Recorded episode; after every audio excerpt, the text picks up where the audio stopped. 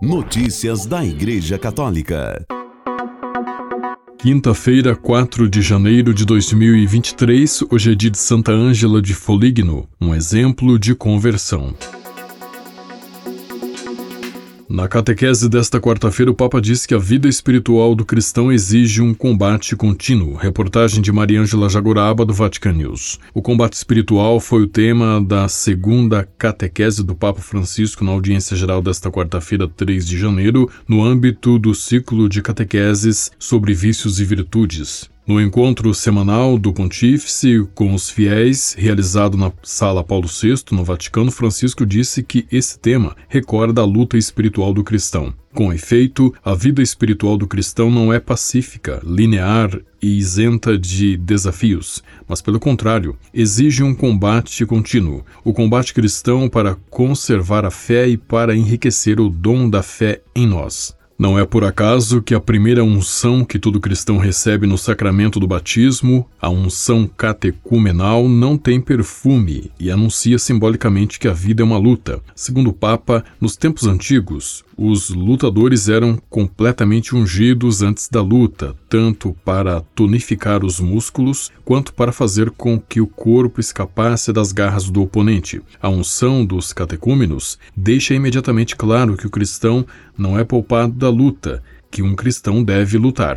A seguir, Francisco recordou um famoso ditado atribuído a Santo Antão, primeiro grande pai do monaquismo, que diz o seguinte: suprime as tentações e ninguém será salvo. Os santos não são homens que foram poupados à tentação, mas sim pessoas bem conscientes de que as seduções do mal aparecem repetidamente na vida para serem desmascaradas e rejeitadas, disse o Papa, acrescentando: Todos nós temos experiência disso, todos nós. Vem um pensamento ruim, um desejo de falar mal do outro, todos somos tentados e temos de lutar para não cair nessas tentações. Se alguém de vocês não tem tentações, que o diga, porque seria algo extraordinário.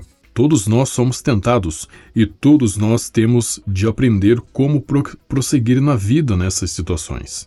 Segundo o Papa, existem pessoas que, no entanto, se absolvem, que se consideram em ordem. Sou uma pessoa boa, não tenho problema, mas nenhum de nós está em ordem, e se alguém estiver em ordem, está sonhando. Cada um de nós há muitas coisas para consertar e vigiar também. Todos somos pecadores e um pouco de exame de consciência, de introversão, nos fará bem, disse Francisco. O pontífice disse que todos devemos pedir a graça de Deus de nos reconhecermos como pobres pecadores necessitados de conversão, mantendo no coração a confiança de que nenhum pecado é demasiado grande para a infinita misericórdia de Deus Pai. Essa é a lição inaugural que Jesus nos dá. De acordo com o Papa, Jesus é um Messias muito diferente de como João Batista o apresentou e como as pessoas o imaginavam. Ele não encarna o Deus irado e não convoca para julgamento, mas, pelo contrário, faz fila com os pecadores. Jesus acompanha todos nós, pecadores. Ele não é pecador, mas está entre nós. Jesus nunca nos deixa sozinhos. Jesus entende o nosso pecado, nos perdoa e nos acompanha nos momentos mais difíceis, no momento em que escorregamos no pecado, Jesus está junto de nós para nos levantar e isso nos consola. Não devemos perder essa ideia, essa realidade. Jesus está junto de nós para nos ajudar e proteger e para nos ajudar a nos levantar depois do pecado. Jesus perdoa tudo. Ele veio para perdoar, para salvar. Jesus quer apenas o nosso coração aberto. Ele nunca se esquece de perdoar. Somos nós que muitas vezes perdemos a capacidade de, de pedir perdão. Retomemos a capacidade de pedir perdão. Cada um de nós tem muitas coisas para pedir perdão. Cada um pense e fale com Jesus sobre isso. Senhor, preciso que você não se afaste de mim, preciso que você me perdoe. Senhor, sou um pecador, uma pecadora, mas por favor não se afaste. Esta seria hoje uma bonita oração a Jesus. Senhor, não se afaste de mim. Notícias da Igreja Católica. A paróquia e santuário Nossa Senhora da Vitória em São Cristóvão, no Sergipe, igreja mais antiga de Aracaju, foi declarada bem de interesse cultural de Sergipe ontem na Assembleia Legislativa do Estado de Sergipe. A proposta é de autoria do deputado estadual Neto Batalha do PP de Sergipe.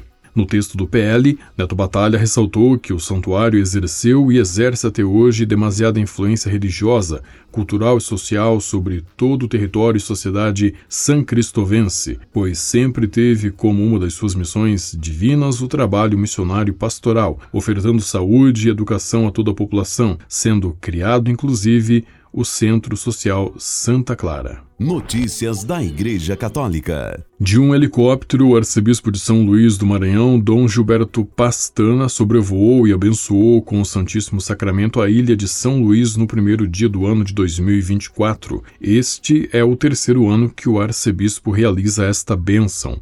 A bênção de Deus é a certeza da sua graça, do seu amor na nossa vida. Por isso, as pessoas recorrem para que a força da sua vida seja uma força inspirada no Senhor. Toda bênção é uma força do alto, uma força de Deus para que as pessoas possam superar suas dificuldades de vencer os empecilhos e ter a certeza do amor de Deus em suas vidas. Por isso recorrem por isso pedem.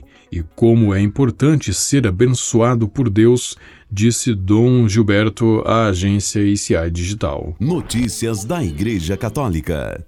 O padre italiano Ramon Guidetti foi excomungado por seu bispo por dizer em uma homilia que o Papa Francisco não é o Papa e chamá-lo de usurpador. A Diocese de Livorno, na Toscana, emitiu um decreto na segunda-feira, 1 de janeiro, notificando os católicos de que o padre cometeu publicamente um ato cismático durante a missa e incorreu ipso facto em excomunhão latae sententiae, isto é, pelo próprio fato. O bispo de Livorno, Dom Simone Giusti, informou a sua diocese que os católicos não devem assistir a nenhuma missa oferecida pelo padre excomungado ou também incorrerão na gravíssima pena de excomunhão. Notícias da Igreja Católica.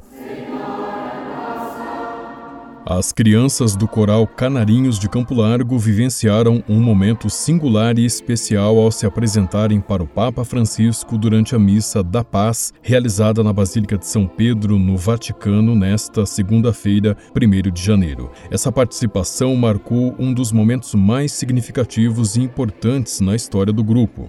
Ademir Menegatti, pai do Nicolas, uma das crianças que se apresentou na Itália, ressalta a significância da apresentação da Missa da Paz no Vaticano, reconhecendo o esforço coletivo dos envolvidos e expressando gratidão pela oportunidade que seu filho teve de participar desse momento histórico. A experiência que o coral teve na Itália é algo que vai ficar para a história. É sempre uma benção estar próximo do berço cristão de onde nasce a nossa fé e cantar na missa da paz no Vaticano com corais do mundo todo é algo inesquecível. E se concretiza um sonho do querido maestro Tel, que deixou um legado maravilhoso e que está crescendo graças aos seus filhos, seu sobrinho, que deram continuidade aos trabalhos, também ao maestro Giovanni Dallagrana e muitos professores de música, colaboradores, também pelo esforço e engajamento dos pais dos coralistas em levantar recursos, incentivar seus filhos aos ensaios, que este ano foram três vezes por semana, e toda a arrecadação e colaboração que Deus mandou através dessas pessoas sensibilizadas com o lindo trabalho dos canarinhos de Campo Largo. Eu estou muito feliz e grato a Deus por meu filho Nicolas ter o privilégio de participar e viver tudo isso. Os custos para a viagem foram obtidos graças a um esforço coletivo de toda a comunidade campolarguense que realizou almoços, cafés beneficentes e rifas para conseguir o dinheiro. Além da participação na Missa da Paz com o Papa, as crianças também estiveram em um congresso realizado em Roma e tiveram ainda a oportunidade de ter uma conferência reservada com o Pontífice. Com a colaboração do Vatican News da agência ICI, você ouviu o Boletim de Notícias Católicas que volta amanhã. Notícias da Igreja Católica.